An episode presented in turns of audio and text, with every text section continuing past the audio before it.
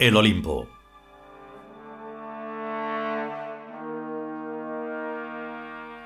Trigésimo séptimo capítulo. Sexta parte.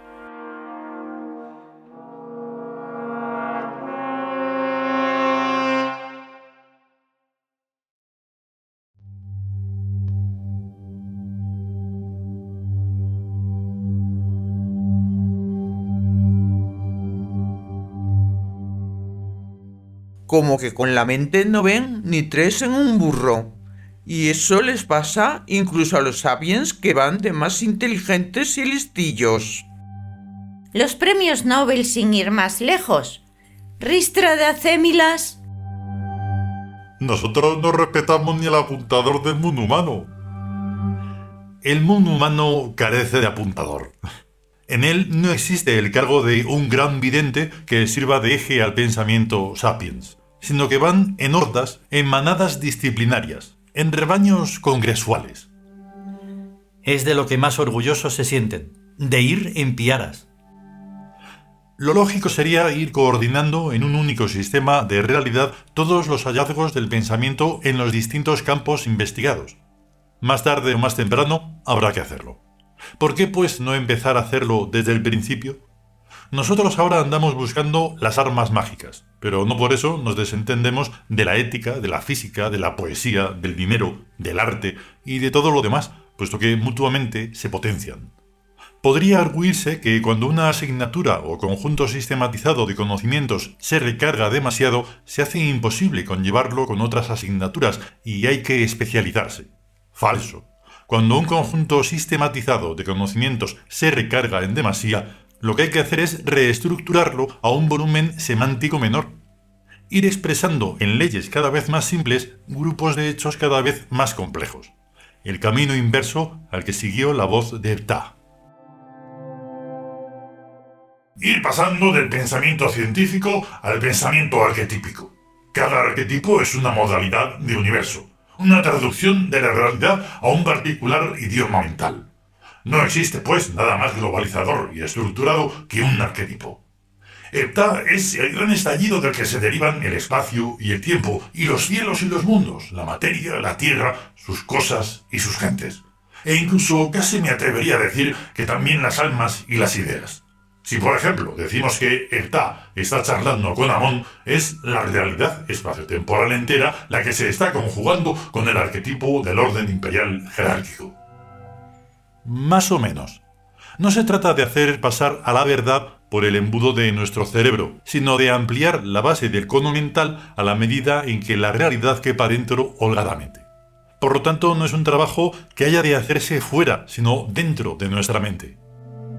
Y es eso lo que estamos haciendo. Ir transformando, como vamos pudiendo, nuestras mentes sapiens en mentes de otra clase, aunque poniendo sumo cuidado en no perder con el cambio. ¿Cómo se averigua que estamos ganando y no perdiendo con este cambio mental? Contrastando continuamente los resultados con sus valores en tres escalas objetivas. La escala del dinero, la escala de la creatividad y la escala del poder mágico fáctico. Mientras nuestros valores comunitarios vayan subiendo en estas tres escalas, la cosa va bien, sea a donde sea, a donde nos lleve. Elemental. Si nos proponemos un desideratum de posesión, lo inmediatamente anterior es una adecuada reestructuración de nuestro ser. Da igual cómo seamos si conseguimos lo que queremos.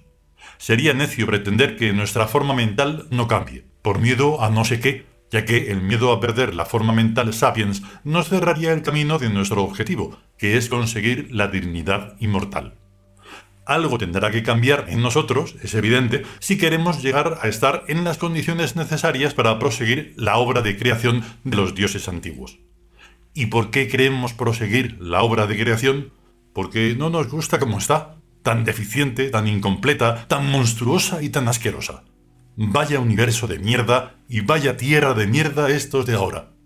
Toda persona de buen gusto se da cuenta, apenas nacer, de que la vida está mal hecha, tanto que si estuviera un poco peor, ni existiría.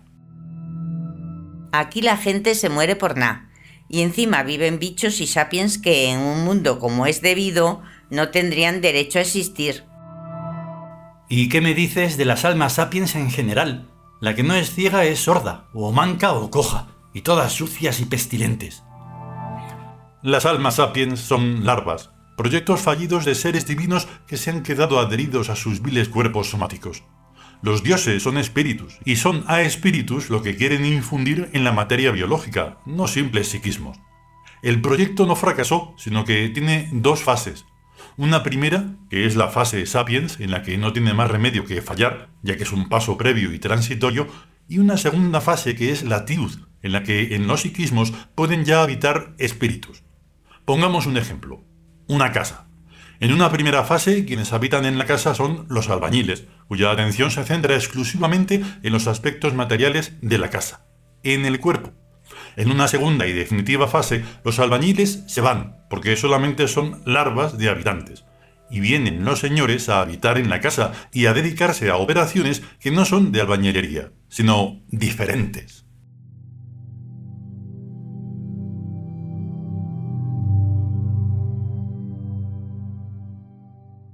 Continuará.